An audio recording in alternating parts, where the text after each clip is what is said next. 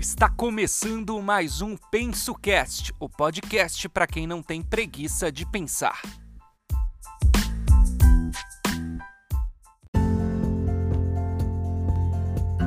Bem-vindos a mais um episódio do PensoCast. A gente está de volta com mais uma temporada e essa temporada vai começar com tudo. Hoje a gente vai falar sobre saúde mental e população LGBTQIA, e pressões estéticas sobre essa população. Além de mim, psicólogo Bruno, e da Luísa Ninon, que fazemos parte da bancada fixa do programa, a gente vai ter hoje dois convidados que vão se apresentar daqui a pouco.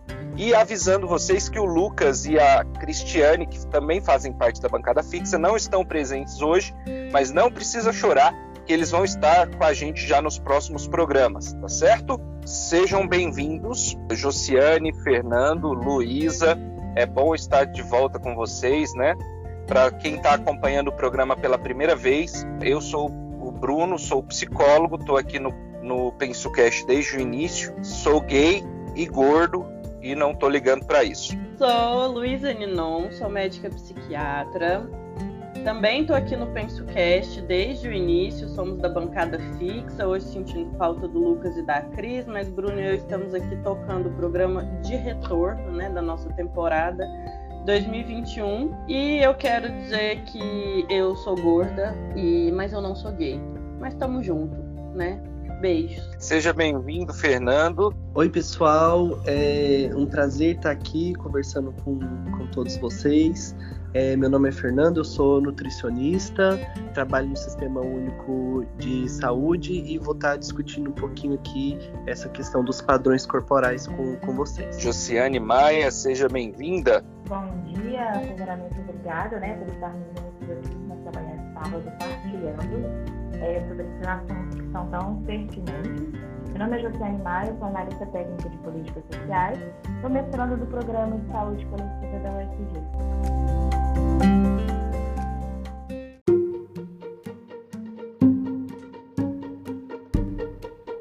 Então, gente, é, o retorno do PensoCast já era algo que a gente vinha pensando, mas infelizmente por questões de agenda a gente não estava tendo tempo de gravar e tudo mais. E aí apareceu essa oportunidade porque Fernando, Josiane e eu estamos cursando uma disciplina no mestrado que tem um trabalho final que é produzir algum tipo de conteúdo para a população LGBTQIA+, falando de questões de saúde e que impactam a saúde dessa população. E aí Bruno e eu pensamos que isso poderia ser o, o gancho perfeito para que a gente voltasse a gravar o programa. Então, esse episódio em específico é um trabalho de uma disciplina de mestrado que estamos fazendo. Nós quatro somos amigos do mestrado mas isso, é, essa empreitada aqui também está servindo como um retorno do PensoCast no, semanalmente, né, que é a nossa intenção, falando sobre assuntos polêmicos, não polêmicos, assuntos que incomodam algumas pessoas, que não incomodam outras pessoas, mas de toda forma gerando crítica e reflexão sempre, né? Estamos numa disciplina com o professor Monarco sobre promoção de saúde à luz das questões de gênero e sexualidade e interseccionalidade. Vamos falar um pouco desses conceitos.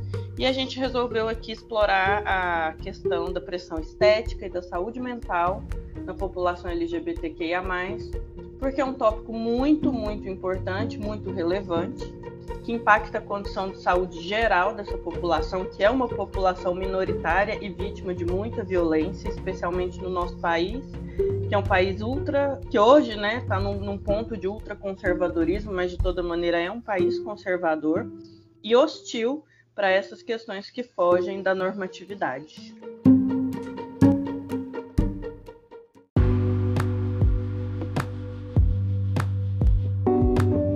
Começando esse assunto, né, é importante a gente falar que, assim como o restante da população brasileira, a população LGBTQIA+, ela também está inserida nessa cultura machista que a gente tem muito forte no Brasil e também a questão do patriarcado, né, que reforça aquela papel, né, do homem, pai de família, machão e tudo mais, né? E, e é importante a gente discutir isso, né, quando a gente fala de saúde mental, para essa população e quando a gente fala também das pressões estéticas, né, a gente vai falar um pouco de cada coisa, essa questão da saúde mental é importante porque a gente é o país que mais mata LGBTs no mundo. Algumas estatísticas, alguns dados mostram que nós somos a população que proporcionalmente mais mata LGBTQIs no mundo, né? Então, mesmo entre países que são culturalmente homofóbicos e que, que criminalizam a, a, homossexualidade, a taxa de homicídios de, da população LGBTQI a mais é ainda menor do que no Brasil. Né? Então a gente já começa por aí, né? tendo uma, uma realidade de medo constante para essa população. Então, manter a saúde mental numa situação em que você vive ansioso a todo momento, né? em qualquer lugar que você entra, com medo de simplesmente por ser LGBTQIA, sofrer algum tipo de violência, já prejudica a saúde mental. Né? E a gente não tem políticas públicas voltadas para essa população, né? Algum um ou outro governo é, estadual, municipal tem algumas políticas, mas muitas barradas pela própria pelo próprio conservadorismo da política em si, né? Então a gente tem políticos extremamente hipócritas e conservadores no Brasil, né? Como é o caso do projeto de lei da escola sem partido, que tem sido implementado em várias prefeituras, que nada mais é do que um projeto de lei para implantar a homofobia institucionalizada, né? É, proibindo falar de ideologia de gênero, que é uma baboseira que não existe nenhum aspecto científico, acadêmico no mundo, só existe na mente doentia de, de, de fanático religioso homofóbico, né? E a gente tem isso virando lei, né? Uma coisa que não existe, virando lei para institucionalizar a homofobia no Brasil. Né? Então é uma população que, que vai viver com risco, né? Porque a gente vai ter aí uma, uma, uma um medo constante, né? Se você está vivendo num, num país que tenta criminalizar a sua existência de qualquer forma, né, como é que você vai viver bem nesse tipo de, de, de país? Né? Então a gente tem aí vários estados com taxas altas de homicídios, a gente não tem dados oficiais sobre isso, porque o governo nosso não acha que é relevante contabilizar esses dados. Né? Então a gente tem ONGs que fazem a, a contabilidade desses, desses homicídios, dessas mortes da população LGBT, porque o próprio governo em si não faz isso. O Disque 100, que já registrou milhares de denúncias né, de violações de direitos humanos contra essa população, também deixou de divulgar dados e resultados sobre isso. Né? A ministra Damares tem atuado fortemente contra a população LGBT nesse sentido também. Né? E a gente está vivendo uma situação aterrorizante no Brasil, cada vez pior, né? Uma, uma homofobia, inclusive, estimulada pelo próprio presidente. E vivendo uma situação, inclusive, em que, apesar da gente não ser, da gente ser uma minoria representativa, né, socialmente, a gente não é uma minoria populacional, né? Algumas estimativas mostram que entre 15 e 20% da população é homossexual. Né? Então não é um grupo pequeno de pessoas, mas é um grupo que é, socialmente, né, representativamente, é uma minoria e é extremamente perseguido dentro desse contexto. Então a gente tem, não tem políticas de saúde pública voltadas para essa população. A gente não tem espaços para discutir preconceito, discutir aceitação, porque os políticos conservadores têm um discurso, inclusive, de que a gente está estimulando as pessoas a virarem homossexuais, sendo que a ciência já mostrou, e, e, isso nem é discutido em nenhum país sério do planeta, né?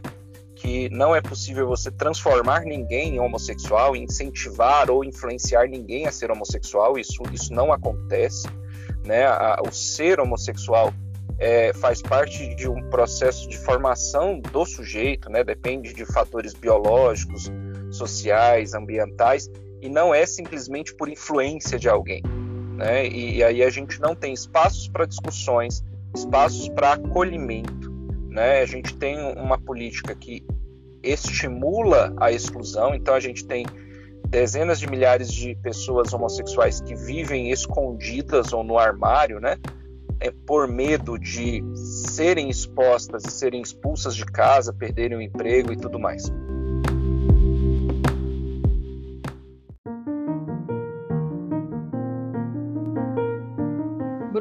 Eu acho que você falou de uma maneira muito interessante, além do que seu lugar de fala também, né?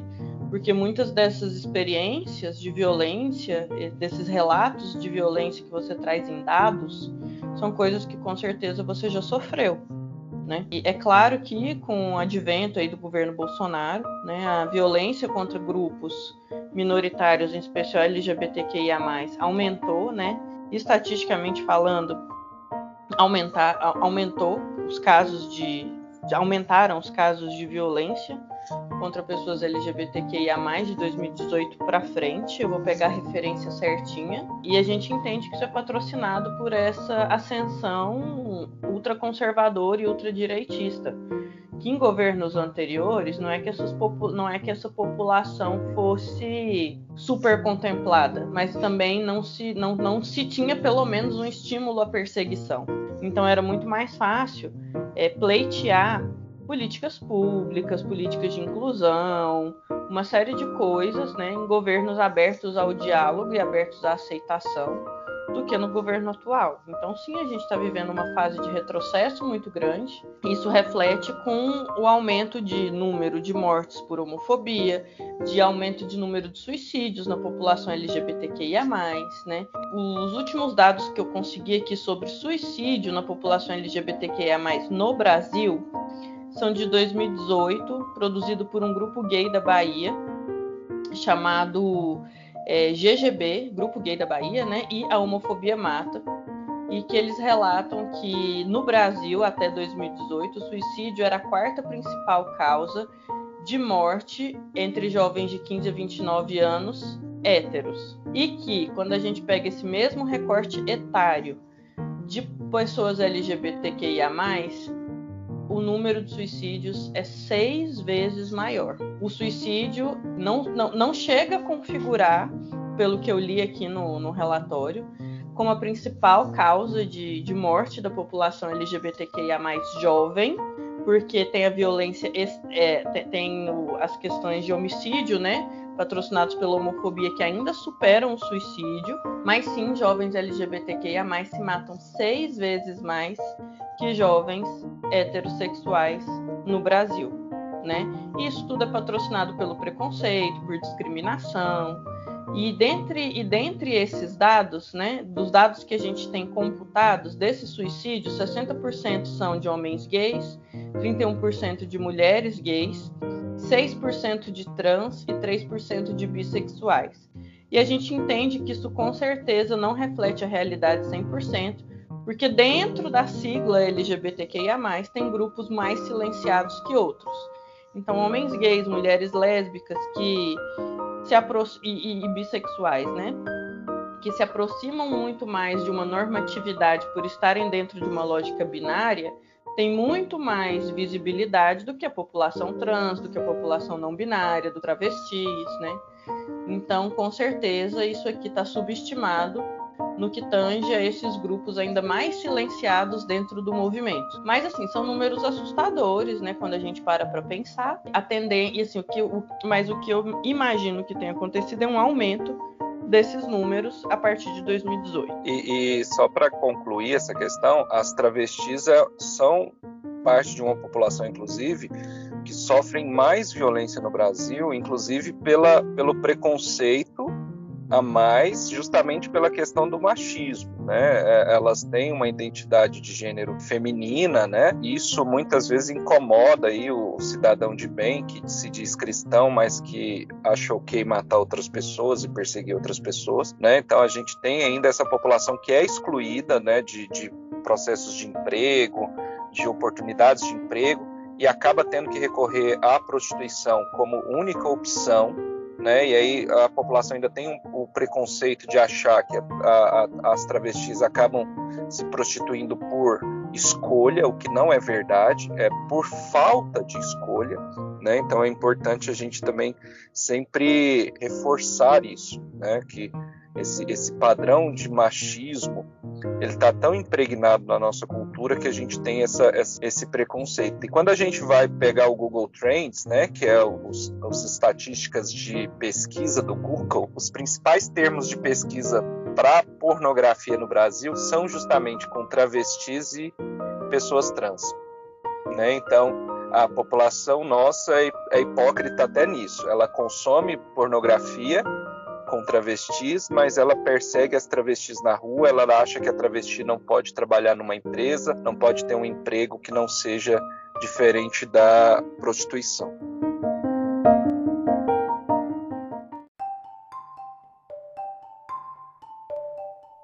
É a expectativa da população trans ela é metade da expectativa de vida da população brasileira em geral. Né? A gente tem uma expectativa de vida em torno de 35 anos para essa população. E além de haverem todas essas mortes, são mortes violentas. É, acho que há dois meses, de dois, três meses atrás, uma mulher trans foi queimada viva em Recife por uma adolescente, uma pessoa de 32 anos. Então a gente vive isso cotidianamente e infelizmente a gente não percebe sequer que a população em geral se choca com uma situação dessa. Existe quase uma naturalização desse tipo de crime. Então, é, isso para quem está atento ao que está acontecendo é realmente é, assustador.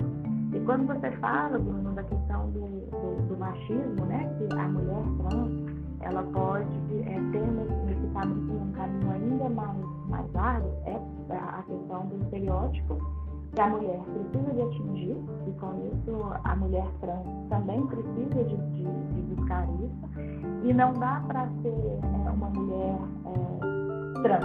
As pessoas só aceitam, é, ela só vai ter uma, uma aceitação no mercado de trabalho, uma aceitação é, para a medicação, para essa não marginalização, se ela não tiver um estereótipo de mulher trans. Ela precisa ser mulher.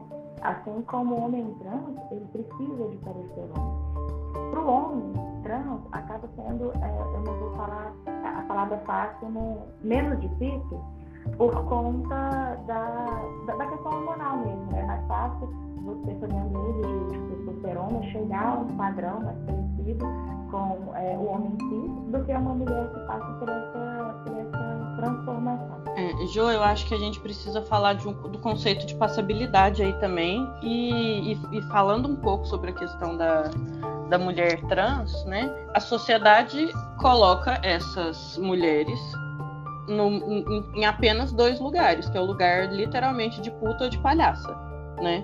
Falando em português bem claro. Que quais são esses lugares? Ou é de entretenimento, né?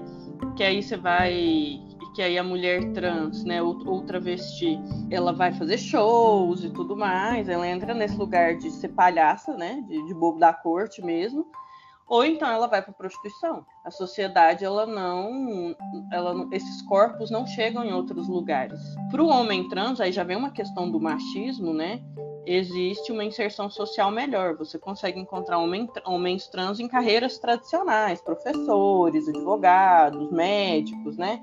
Agora a mulher trans ela tem muito mais dificuldade de uma inserção social fora desses espaços de entretenimento ou prostituição, né? E aí a gente precisa falar de machismo, a gente precisa falar de passabilidade, porque a partir do momento em que a mulher trans não parece ser trans, né? Ela parece ser cis, e aí a gente está falando de passabilidade, ela vai começando a sofrer as coisas que uma mulher cis sofre, mas tem toda uma transfobia introjetada, porque ela não é uma mulher cis, né?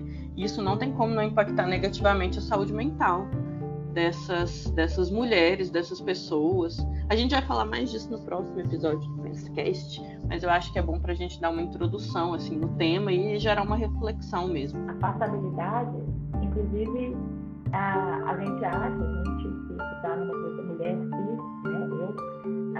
a, acreditamos que fala, nossa, nem parece que você é uma mulher trans. Isso é encarado como se fosse um elogio. Na verdade, é desqualificar é, a, a, beleza, as características da mulher trans.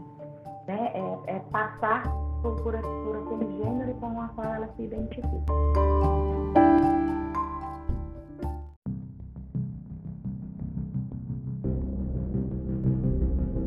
Eu só queria contribuir um pouquinho com essa questão que a, a Luísa colocou em relação ao acesso, né, a, dificuldade que se tem, por exemplo, de assumir postos de trabalho é, onde né, você possa desempenhar suas funções ali de forma digna, né, que infelizmente realmente o que a gente percebe é realmente um, papel aí, por exemplo, para mulheres trans de, de puta e palhaça mesmo, como, como a Luísa colocou.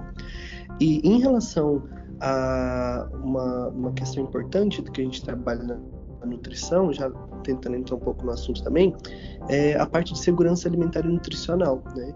Então, se uma pessoa LGBT, por exemplo, né, que ia mais, ela não tem acesso a uma renda que seja favorável para ela comprar alimentos de qualidade, ela com certeza vai ter também um comprometimento da sua saúde ou até mesmo uh, da sua composição corporal, pensando no aspecto mais quantitativo, né? Então a gente é, percebe perfis de dieta para essa população que já é bastante vulnerabilizada é, é, socialmente, né? Por uma questão de acesso, como a Luísa estava falando, talvez né, de um emprego realmente, a uma renda fixa, a alguma coisa que possa realmente garantir essa segurança alimentar e nutrição, a gente vê sim um comprometimento da qualidade dessa, dessa alimentação e isso tem um impacto também nesses corpos, né? E isso também é muito cobrado pela, pela sociedade. Então, só para contribuir mesmo. E aí eu acho, Fernando, que a gente tem que entrar num outro conceito que é o conceito de necropolítica, porque isso faz parte de um projeto de poder, né? A pauperização desses corpos, a desnutrição desses corpos, que atrapalha um processo transexualizador, que leva essa população é, a mortes por inanição, muitas vezes, a uma, a, uma, a uma insegurança alimentar e tudo mais, né? E a necropolítica, ela, ela é aquele entrelaçamento, né? De morte e falta de liberdade para controle de corpos, né? É uma é uma é um conceito do Attila Mbembe, que é um homem negro, né? E, e esse entrelaçamento ele serve muito ao capital e ele serve muito às elites. Então, na hora que você desnutre esses corpos, pauperiza esses corpos, favorece as mortes desses corpos por condições clínicas preveníveis, favorece a morte desses corpos por violência, né, é, crimes de homofobia, favorece a morte desses corpos por suicídio. Sim, a gente está a gente, né, quando eu falo a gente, eu falo da elite branca, cis, heteronormativa, ela está exercendo um controle social sobre essas questões através de uma necropolítica pesada, né? E essa lógica de morte ela está muito, mas muito mais evidente agora num governo ultraconservador, em que a homofobia ela é francamente estimulada pelas lideranças políticas do país. Então, a gente não tem como falar de Brasil pós 2018 sem falar de necropolítica em relação a populações minoritárias, em relação a corpos pretos, em relação a corpos LGBTQIA, em relação a corpos de mulheres. E quando a gente junta todos esses marcadores, aí a gente cai na interseccionalidade, essa questão da necropolítica ela fica extremamente mais acentuada porque são diversas violências recaindo sobre esses corpos e sendo francamente estimuladas e não coibidas, como se isso fosse aceitável, como se o caminho simplesmente fosse esse mesmo. E isso tem vindo travestido de liberdade de expressão, né? Isso é algo assustador. As pessoas acham que estimular a violência está dado, que estimular a violência é algo que possa ser considerado é, liberdade de expressão. Que tem gerado, inclusive, é, é preocupante para uma, uma nova geração que, que vem vindo entender que liberdade é você é, poder ser agressivo, é você não ter aceitação do outro. Então, o momento que a gente vive, é, de fato, é bastante preocupante, inclusive para o que está por As pessoas entendem que ter liberdade de expressão é poder ser criminoso, né? Então, por exemplo, ah, eu não gosto de gay, eu não gosto de preto, eu tenho a liberdade de falar isso. Não, meu querido, isso é crime, né? Liberdade de expressão é você poder vestir a roupa que você quiser, né? É você poder transitar sem medo de violência, é você poder ter espaço de fala em locais públicos. Agora, cometer crime não é liberdade de expressão né? E aí essa distorção patrocinada pelo ultra pelo bolsonarismo, né, que eu acho que é uma boa palavra para resumir tudo isso, é, é, que é uma distorção conceitual grave e que é abraçada por esses segmentos completamente preconceituosos e por essas elites incultas arraigadas no poder.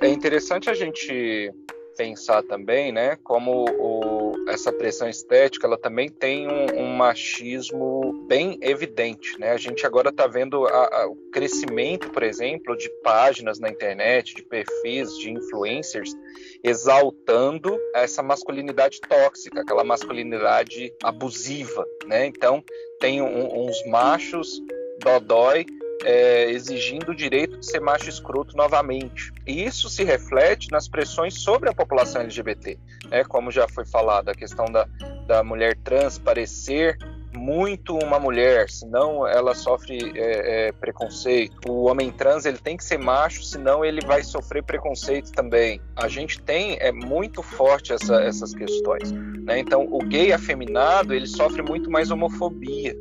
Né? Por quê? Porque o homem seja gay ou não, ele tem que ser macho. Né? E a gente vê muito isso na população LGBT. Isso é um comportamento muito tóxico, inclusive. A gay afeminada, ela sofre preconceito, mas ela é a que está sendo o, o a, tá seguindo na frente levando tapa. A gente vê muito isso. Ah, eu quero não, não é preconceito, mas eu quero um gay que não seja afeminado. Eu quero, eu gosto de gay masculino. Eu gosto de cara que seja macho, né? A mesma coisa com, com lésbicas, né? Eu quero uma mulher que seja feminina e não sei o quê. Então a gente tem muito esses papéis de gênero muito reforçados ainda, inclusive numa população que não deveria viver sob esses papéis de gênero. Essa questão de ser feminina, se for lésbica, não tem que ser continuar sendo feminina, não ou tem que ser caminhoneira, né, que é um, um, termo pejorativo horrível que muita gente usa. O gay, ele tem que ser macho. Eu já ouvi muitas vezes isso e hoje eu me esforço bastante para ser mais gay, né, para não ficar dúvida, porque eu já ouvi uma pessoa falou para mim na maior cara de pau, como se estivesse fazendo um elogio. Ah, você é de boa porque você é um gay que nem parece ser gay. Eu falei, meu Deus, eu tô errando em alguma coisa então, eu preciso parecer mais gay. Por quê? E aí, e aí entra, inclusive, essa questão de como a gente é silenciado ao longo da nossa existência. Né? Eu sou mais masculino, entre aspas, hoje, porque esse é o meu jeito de ser, ou eu fui condicionado a ser assim para não sofrer preconceito, para não apanhar na escola, para não sofrer perseguição. Né? Então a gente tem isso também. A nossa própria identidade ela foi tirada da gente. Né? Então tem muito gay que é masculino não é porque ele é assim, não é porque é, é, faz parte da essência dele. É porque ele precisou se condicionar a isso, se prender a isso para não sofrer preconceito. Então, quando eu era criança, por exemplo, na escola, que eu era mais afeminado, que eu era bichinha, né? Eu apanhei na escola, eu levei cuspida na cara na escola? Eu sofria perseguição na escola, eu tinha crise de ansiedade para ir para a escola. Por quê? Porque eu, eu não entendia ainda o que estava acontecendo, mas eu era uma criança viada, né? E eu sofria perseguição por isso, sem nem saber por que eu estava apanhando. Porque eu era viadinho. Percebe o quanto a gente vai impondo isso, né? O, o, essa questão do machismo, quando a gente fala que a gente tem que combater o machismo, é, entra nessa questão também. A gente tem que combater esse tipo de, de toxicidade, de, de fazer alguém deixar de ser quem ele é de verdade para se adequar a padrões que não estão mais, que não deveriam nem ser referência. Né? Então, é, é, hoje eu não sou bichinha, talvez, porque eu tive que me adaptar para não continuar apanhando. É, na verdade, dizem quem a gente tem que ser e como se comportar antes da gente nascer, né? É, estão aí o chá, a revelação de bebê, e azul, feminino, rosa, feminina, para provar isso. A partir do momento que, descobrem o seu sexo biológico, é, você tem um genital masculino ou feminino, você antes de figurar nesse mundo, de chegar aqui, já está posto como você deve se comportar, que cores você deve usar. Então a individualidade de ser quem se é, ela fica é, no segundo plano, terceiro plano, assim, porque antes a gente precisa de cumprir o que a sociedade é, nos nos obriga a cumprir. E Bruno, seu seu relato ele é muito, ele, ele parece ser muito impactante e é impactante, mas é muito real, né? Não é exceção, é a regra, né? Isso é a regra. Então a gente não está falando aqui de uma vivência excepcional. A gente está falando aqui de uma vivência que é a regra para a grande maioria de crianças e adolescentes que não tem passabilidade, né? De crianças LGBT, que ia mais que não tem passabilidade. A regra é ter vivências violentas, né? Eu uso muito uma, uma teoria que chama teoria do estresse de minoria, e que ela foi desenvolvida a partir do estudo de grupos LGBTs, depois foi expandida para outros grupos minoritários, né? Fala do, do impacto de saúde mental, em, em saúde mental de grupos minoritários, né? Que primeiro começa com as experiências de vitimização patrocinadas por essas violências externas em relação à orientação sexual e identidade de gênero, antes que a pessoa entenda do que isso se trata, a pessoa já está sofrendo violência, né? E está sendo, tá sendo revitimizada o tempo, vitimizada e revitimizada o tempo inteiro, que é o relato que o Bruno traz. E aí, num segundo momento, isso caminha para uma homofobia internalizada, que se cristaliza como aversão à própria sexualidade e por último caminha para um enrustimento da própria orientação sexual e ou identidade de gênero de si mesmo muitas vezes e da sociedade sem e desconstruir tudo isso e no caminho inverso de desconstrução de aceitação é muito difícil, é muito pesado. E o impacto sobre saúde mental é grande, é grave, as pessoas sofrem muito. E a gente precisa olhar para isso. Eu achei aqui um artigo de 2021 muito, muito interessante que estuda ideação suicida, uma pesquisa sobre ideação suicida comparando populações heterossexuais e populações LGBTQIA+. E aqui fala a conclusão, os resultados do artigo são que a população LGBTQIA+ está significativamente maior vulnerabilidade que a população heterossexual à ideação e tentativa de suicídio. Aqui nos resultados dessa pesquisa, né? A prevalência de ideação suicida entre os heterossexuais foi de 20,7 e dos não heterossexuais de 38,6, sendo um resultado estatisticamente significativo. Mas tudo isso é patrocinado pela homofobia internalizada, que é isso que a gente falou, e pelas, por essas vivências de vitimização e revitimização, que é da teoria do estresse de minoria e acaba levando a uma rejeição de si por uma rejeição da própria orientação sexual e da própria identidade de gênero, né? E aí isso gera, enfim, pegando aqui até outros referenciais, expulsão de morte, sintomas depressivos, né? E por aí vai por uma falta de autoaceitação e de aceitação externa. E essas experiências de vitimização elas são experiências violentas, né? E vivências violentas, em termos de saúde mental, são sempre violências desestruturantes. Então, isso vai conduzir com certeza a um impacto negativo de saúde mental. Outra coisa que eles encontraram é que a população LGBTQIA+, ela é mais propensa ao uso de álcool e drogas, e que isso muitas vezes patrocina ideação suicida. E muitas vezes, e, e, e eles entendem que toda essa exposição à violência leva a, a, uma maior propensão ao uso de substâncias psicoativas, né? O que a gente consegue compreender é, só de escutar os resultados a gente consegue compreender né, toda essa trajetória. Existe uma maior incidência de distúrbios de humor e de impacto negativo de saúde mental na população LGBTQIA+, tudo patrocinado por exposição à violência.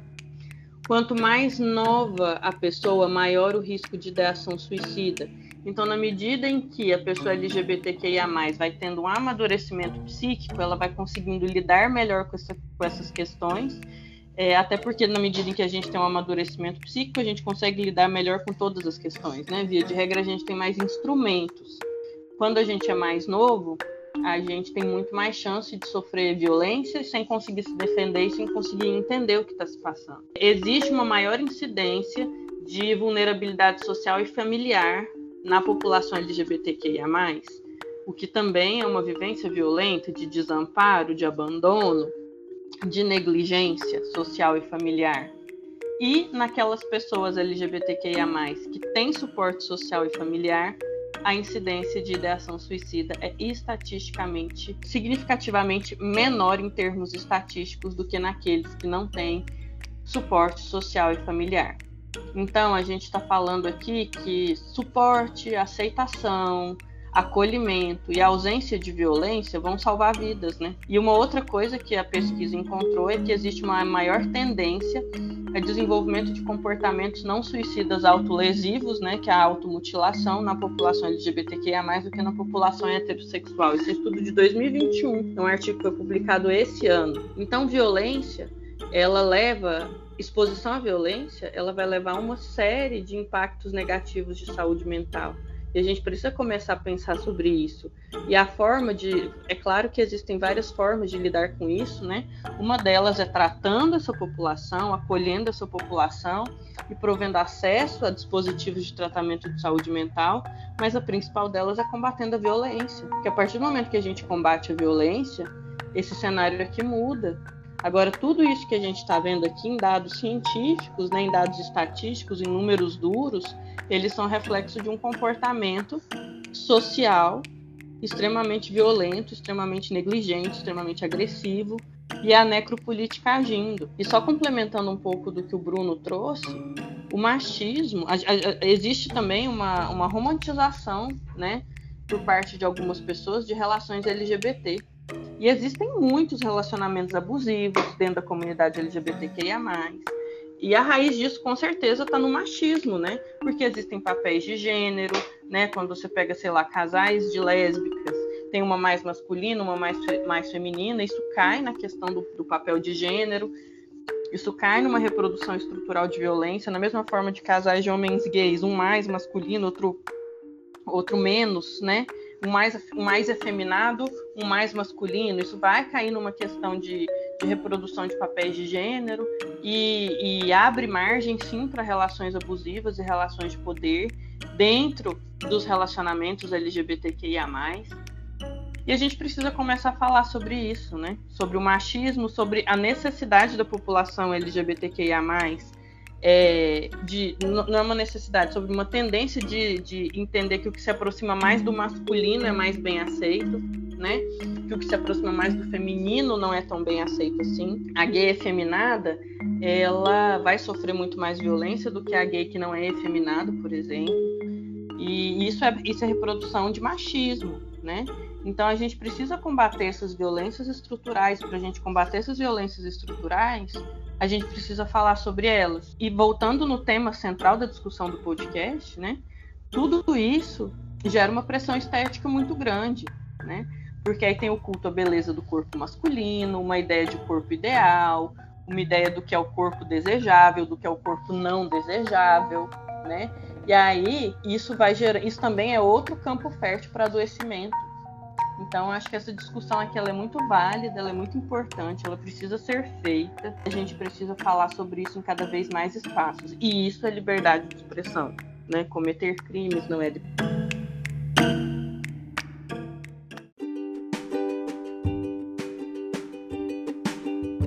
Nós vamos caminhar aqui para finalização. Eu queria agradecer muito a presença do Fernando, da Josiane, Quero dizer que eu estou muito feliz da gente ter voltado a gravar o PensoCast. É um projeto pelo qual eu sou muito apaixonada. Eu acho que ele tem uma grande relevância e é sempre muito bacana estar aqui com você. Sobre as dicas do final do programa, que a gente sempre faz, no final do episódio a gente sempre dá dicas de leitura ou enfim, né, qualquer coisa que você ache interessante para os nossos ouvintes sobre o tema do episódio. Então eu vou te deixar se despedir. Você pode deixar qualquer tipo de recado, falar qualquer coisa que você ache pertinente pode dar a sua dica. É, muito obrigada, Luísa. Foi uma forma excelente da gente matar um pouquinho da saudade que a, a pandemia nos. É, agradecer também ao Bruno e ao Fernando. Foi uma manhã de sábado é, extremamente proveitosa e interessante. Eu queria agradecer, Luísa, pelo convite, agradecer ao Bruno, ao Fernando. Foi excelente passar esse sábado com vocês, assim, a gente pôde matar um pouco da saudade que a, a pandemia nos impôs. Né? São sempre encontros onde a gente acaba discutindo sobre temas que são polêmicos, mas que é, tornam, nos tornam seres humanos é, melhores, cidadãos melhores, mais conscientes do que a gente precisa, do papel que a gente precisa desenvolver é, na sociedade. Das dicas que a gente deixa no final, é, eu vou passar duas dicas. Tem a cartilha de saúde LGBTI+, são políticas e instituições de saúde em tempos de Covid, é, da UNAI, ou é, UNAI, Muito obrigada, Jo. E eu vou deixar de dica um livro, ele é literário, né? Mas eu acho que ilustra muito até o que o Bruno trouxe da vivência dele e da vivência de crianças, adolescentes, jovens LGBTQIA+, sem, sem grandes mecanismos de passabilidade, e chama-se O Fim de Ed. É uma leitura pesada, mas eu acho que muito esclarecedora sobre quais são as violências que uma pessoa assim sofre ao longo da vida e de que forma isso vai impactar no desenvolvimento psíquico e social dela. Tá bom? Um beijo grande a todos e até semana que vem. Tchau, gente!